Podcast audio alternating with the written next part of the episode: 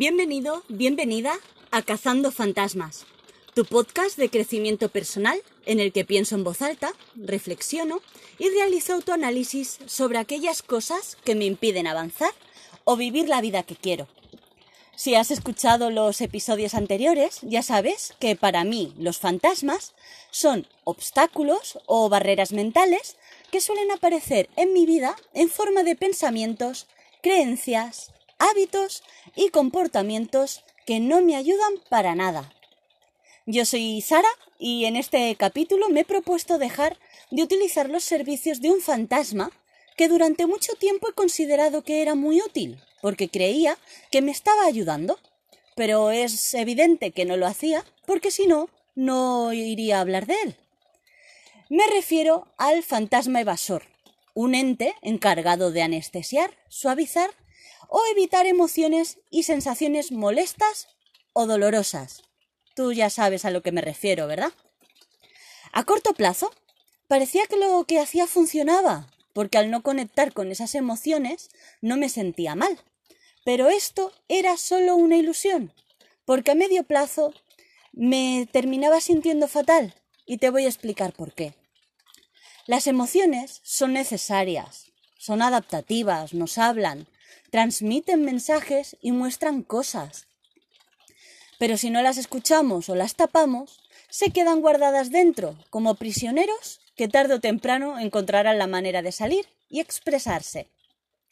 Para que te hagas una idea de lo que me refiero, es como si nuestro cuerpo y nuestra mente fueran un edificio residencial, en el que el fantasma evasor sería el portero, y su principal misión sería hacer un filtraje de qué emociones pueden vivir ahí y cuáles no.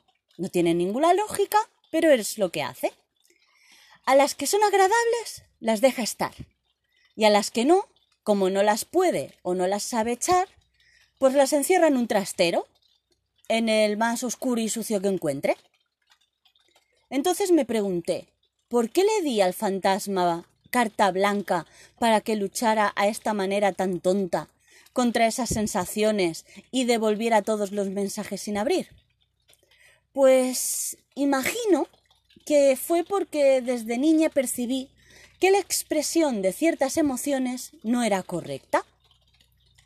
Los adultos a veces no nos damos cuenta de que con frases como no llores, no te enfades o tienes que ser fuerte, le estamos diciendo a los niños que no está bien que sientan o expresen ciertas emociones. Y luego esto hace, como en mi caso, que he detectado, que tengo miedo a sentir ciertas cosas desagradables, eh, me ha dado alguna vez miedo a desbordarme, a sentirme débil o indefensa, a que eh, sentir es peligroso porque podría perder el control, a que me rechacen o a parecerme a alguien a quien no me quiero parecer. Mejor no entro en detalles, pero sí, sí, he detectado todo esto. Lo que pasa es que no era consciente de ello, no escuchaba las emociones, pero esto no impedía que éstas eh, siguiesen existiendo e insistieran en decir lo que tenían que decir. Por lo que durante años eh, desarrollé dolores de cabeza recurrentes, eh, molestias estomacales, contracturas musculares de estas que te quedas súper agarrado y eso no hay manera de que se quite, tics en el párpado, eh, afonías, insomnio, ansiedad, bajadas de defensas que se han traducido en resfriados e infecciones de orina. Y por último, la llamada de auxilio más bestia que recuerdo, cuando se me pinzó el, el nervio óptico y comencé a ver doble. Exceptuando aquella vez, el resto de las veces he ido capeando el temporal con medicación tipo relajante muscular, una aspirina, un ibuprofeno, pero yo ya estoy cansada de hacer esto. Y creo que si tengo que atender a mis emociones para sentirme mejor, pues las voy a atender. Haré lo que sea con tal de que mi cuerpo no vuelva a decir basta. Eso sí, voy a tener que aprender cómo hacerlo, porque como llevo demasiado tiempo haciéndome la sueca y no fui educada en el noble arte de saber manejar las emociones, pues tengo mis dudas sobre cómo se hace. Por suerte, tenemos a San Google, que todo lo sabe, y he estado buscando información al respecto. Y he encontrado cuatro pasos para dejar de evadir emociones y conectar con ellas. Te los voy a resumir. Baja la intensidad. Esto tiene lógico. Lógica porque eh, no se puede conectar con nada si estamos tensos y la cabeza nos va a mil por hora. Y he visto que la manera de relajarnos es respirando, coger aire lentamente, aguantarlo unos segundos y soltar. He empezado a hacer este ejercicio en el coche, cuando noto que me irrito, me cabreo o me pongo nerviosa. Lo hago mucho en los atascos. También cuando un peatón se me intenta suicidar cruzando por, por donde no debe. Voy a abrir un pequeño paréntesis. Eh, conduzco un híbrido de esos que no se escucha el motor. Y bueno, las personas mayores, eh, aquellas que se fían de su oído más que de su vista para saber si pueden cruzar, pues digamos que se lanzan a, a la aventura, a la aventura o delante del capó del coche. Y claro, esto me obliga a clavar frenos y no me los quiero llevar por delante. Cierro paréntesis. También hago eh, los ejercicios de respiración cuando eh, tengo que cambiarme de carril si no quiero que un camión de gran tonelaje me aplaste contra la valla. No me gusta conducir y que me pasen estas cosas pues no me llena de emoción precisamente. Sal de tu mente un momento y siente el cuerpo. Se supone que para esto me tengo que fijar en la postura que estoy adoptando, corregirla si es necesario y tratar de ubicar las sensaciones. Es un ejercicio que va bastante bien. Y además, eh, la psicóloga a la que estoy yendo me ha pasado un audio que se llama eh, Técnica de Relajación Progresiva de Jacobson. Es un audio de 45 minutos, que es un soberano coñazo. Pero hay una versión reducida de 15 que va bastante bien porque me hace consciente de cuando tengo los músculos tensos o cuando he adoptado una postura incorrecta. No sé, yo te lo recomiendo. Yo lo estoy probando y me va bien. A ver, ¿qué más? Eh, sí, si hay algo incómodo o que te llama la atención, trata de descubrir el origen y ponerle nombre. Yo qué sé, tener un nudo en el estómago y saber si es por nervios o por otra cosa. Libera emociones. Aquí solo se me han venido a la mente la escritura o hacer ejercicio.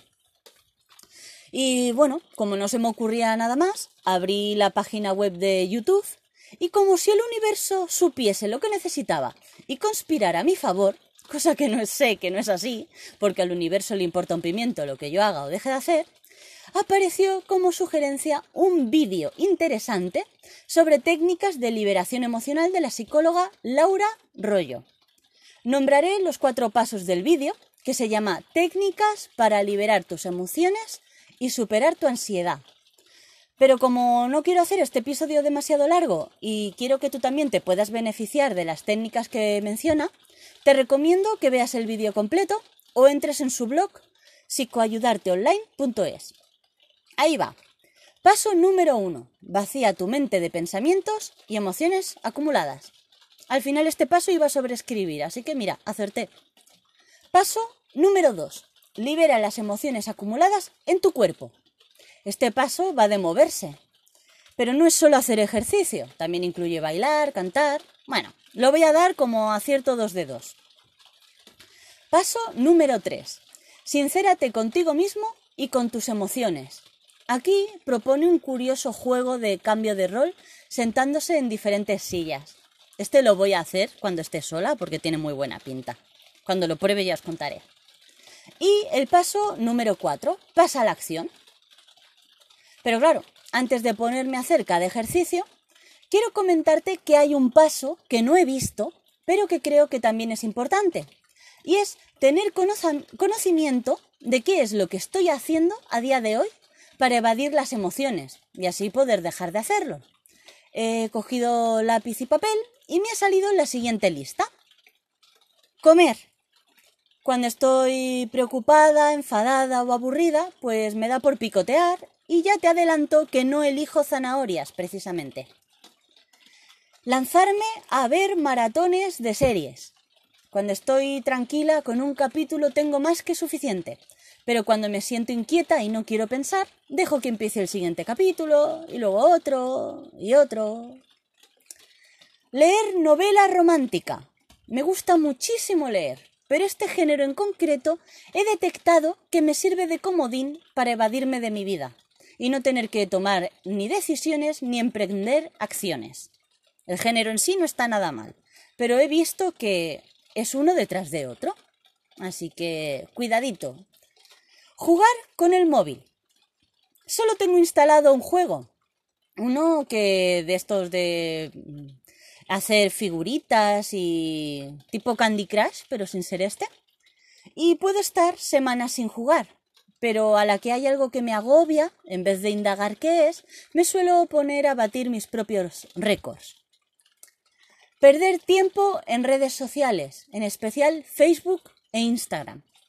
Me resulta imposible contabilizar la cantidad de horas que se me han ido haciendo scroll en la pantalla. Y luego digo sin despeinarme que no tengo tiempo para hacer otras cosas. La lista no es muy larga porque no fumo ni bebo y el vicio de ir de shopping ya me lo quité. Pero bueno, veo que tengo bastante que hacer, ya puedo detectar cuando me estoy evadiendo y bueno, me voy a poner a ello, así que hasta aquí el episodio de hoy. Así que ya sabes, si te ha gustado, regálame un like, compártelo con alguien a quien creas que le puede interesar y déjame un comentario o nota de voz según la plataforma en la que me estés escuchando. Me va a gustar mucho saber de ti. Y si te apetece, suscríbete antes de irte. Muchísimas gracias por dedicarme unos minutos de tu tiempo. Te mando un fuerte abrazo y un beso y nos escuchamos en el siguiente episodio. Adiós.